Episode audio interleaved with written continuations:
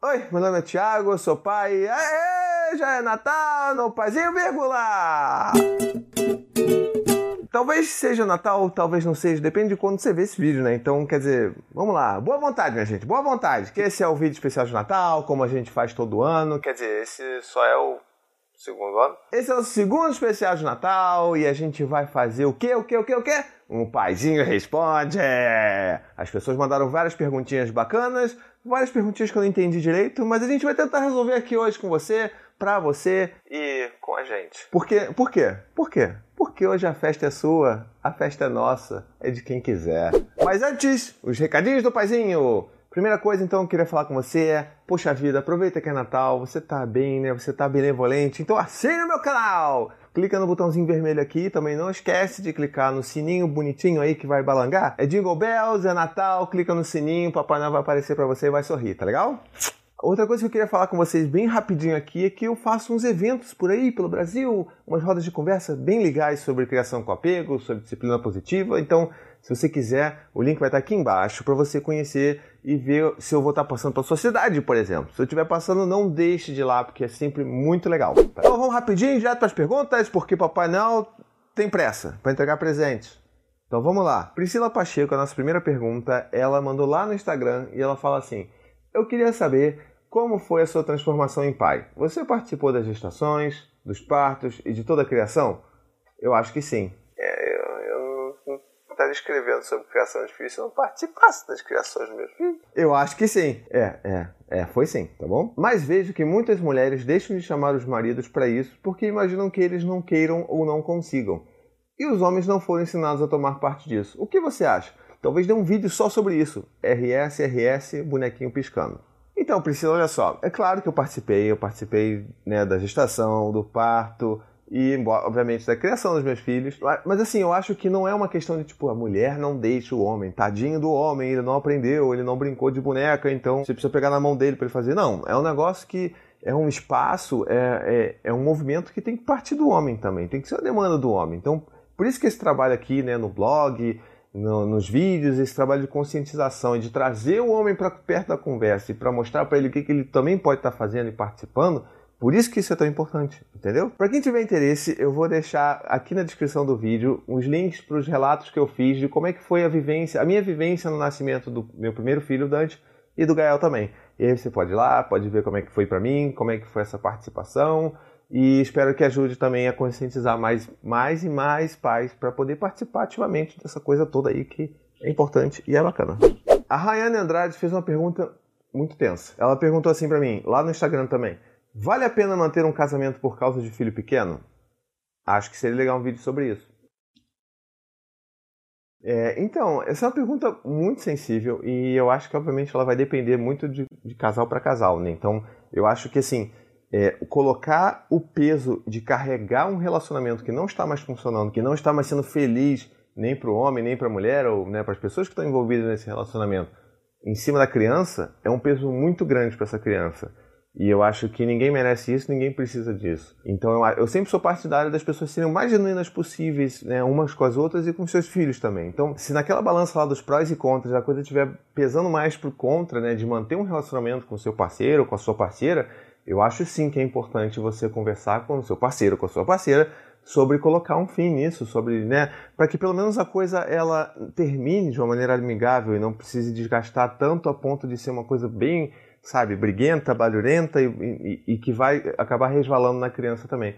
Que sempre sofre porque existe uma grande mudança né, de, de dinâmica na família, mas assim, se as coisas forem amigáveis, é, né, a, a, criança vai conseguir se adaptar da melhor maneira possível.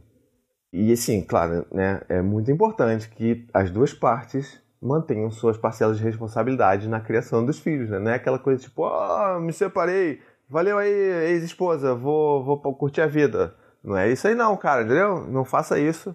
Se você faz isso e assina meu canal, desassina meu canal, porque não é isso que eu quero, tá legal? Sacanagem, não, não. É, continua assinando meu canal. Não desinscreve não, mas continua vendo meus vídeos para você entender o que, que eu tô falando pra coisa, sabe, entrar dentro do seu espírito e você entender que você continua sendo pai. Tá aí, vai junto, tem que cuidar junto, não é porque se separou que vai jogar nas costas da mãe, tá legal? Combinado? Então tá bom. A próxima pergunta é da Maia Asparran. Eu acho que é essa a pronúncia do seu sobrenome, então se não for, desculpa aí, valeu. E o Papai Noel? Como lidar? Será o primeiro Natal do meu filho.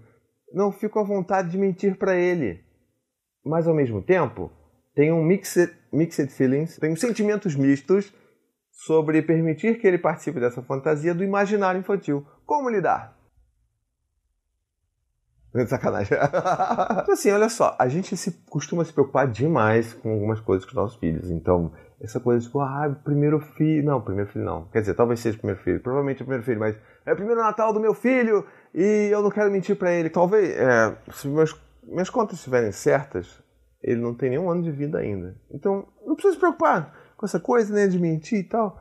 É, existem mentiras e mentiras. Essa daí é uma das mentiras que na verdade a gente faz em prol de uma tradição, caso essa tradição seja uma coisa que você queira levar pro seu filho, né? Então tem gente que, tipo, né, né, papai não, não, papai não é do mal, e não sei o que, não quero, consumismo, blá. Então, tira o blá que o blá foi escroto. Não, deixa o blá. Então, assim, depende muito do que, que você quer levar pro seu filho em termos de, né, de tradição e de brincadeiras e coisas e tal. Então, assim, pra mim, eu não tenho problema nenhum. Eu até acho legal essa coisa toda do Dante, do Gael interagindo com o Papai Noel, eles ficando super felizes, eles conversando, quer dizer, o Dante, né? Conversando, trocando ideia com o Papai Noel. Então, eu super gosto disso, super incentivo. Não, não só eu, como a Anne também, né? Então, assim, pra gente é bacana. E eu não acho isso que seja uma mentira, tipo, oh, meu Deus, ele vai ficar traumatizado pro resto da vida. Não, tá bom? Hum? Próximo. A próxima pergunta é lá do Facebook, então vamos ler a pergunta da Fernanda Cacilhas. Como faz para criar com apego, amamentar até pelo menos dois anos, não colocar em creche e essa coisa toda sem ter rede de apoio barra família por perto e tudo mais? Procuro humanizar os cuidados com meu filho desde a gestação e o nascimento, mas tenho sido cada vez mais desumana comigo mesma. Então, Fernando, olha só, isso daí, é a sua pergunta é incrível porque ela traz uma questão muito importante que a gente costuma esquecer quando a gente fala de criação com apego, que é o equilíbrio. A gente não pode pensar só em, ah, eu tenho que aumentar até X anos de idade, eu tenho que fazer isso, eu tenho que fazer aquilo, e você nunca olha para você até um ponto que você está tão esgotado emocionalmente que você não tem o que oferecer para o seu filho. Então, a gente sempre tem que estar tá pensando nesse balanço daí e vendo até que ponto determinada ideologia, determinada coisa que você quer construir com seu filho vale a pena né, nessa balança da vida aí. Então, assim, será que vale, será que tipo está sendo bom para você também amamentar seu filho até os dois anos? Às vezes não, às vezes sim, às vezes está bom até os três anos. Então, essa coisa vai depender muito de como está sendo para você e para o seu filho. Então, a gente não dá para sabe, essa coisa de regra. Inclusive, veja aí o vídeo sobre que eu fiz há pouco tempo atrás, sobre o manual de bebê, que fala bem sobre isso, assim, sobre a gente pensar um pouco além dessa coisa de ter que fazer isso.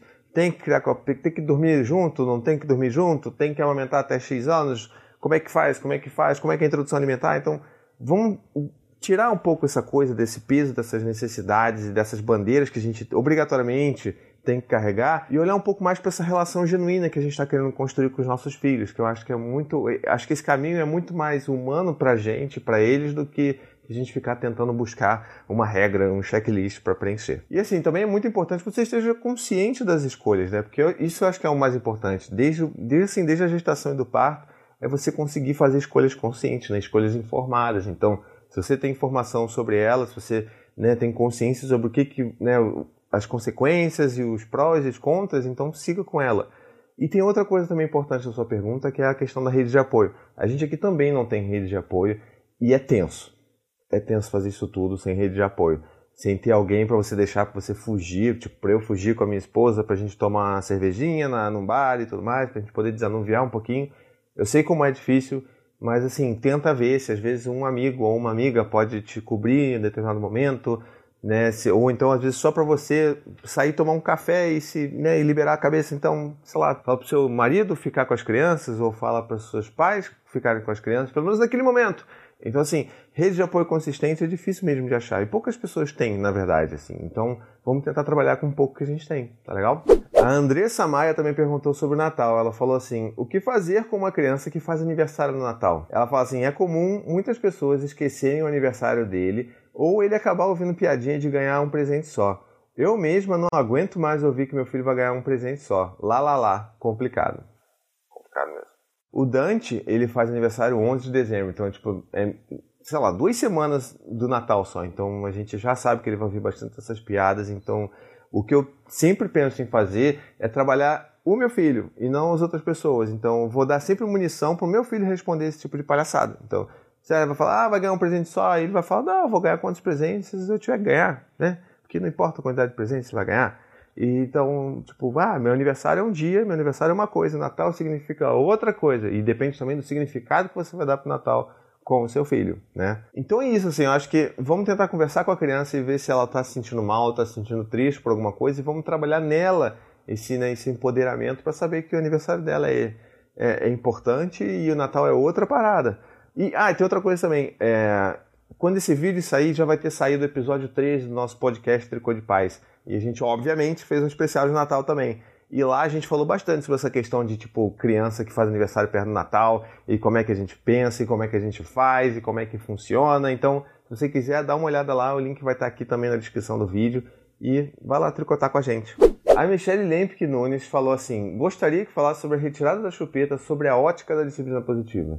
Tenso também. As pessoas estão mandando perguntas muito tensas. É para mandar perguntas amenas quando o paizinho responde, tá legal? Uma coisa muito importante para a gente sempre pensar com relação à chupeta, e eu acho que talvez até eu faça um vídeo só sobre isso, porque o tema é bem assim, né, tenso. Quando a gente fala em chupeta, a gente sempre. Né, né isso, claro, para os pais que optaram dar chupeta para os seus filhos. Então, deu a chupeta para o seu filho, e aí, em determinado momento, ele acha que aquela criança tem que largar aquela chupeta, porque né, alguém disse ou porque acha que está na idade já para tirar a chupeta.